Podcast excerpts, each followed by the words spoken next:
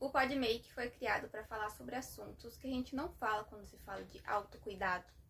Assuntos como se esconder atrás da maquiagem por ter vergonha. Tudo bem, eu também já fiz isso, não vim para julgar ninguém. Muito pelo contrário, aqui não vai ter rótulos, não vai ter julgamentos.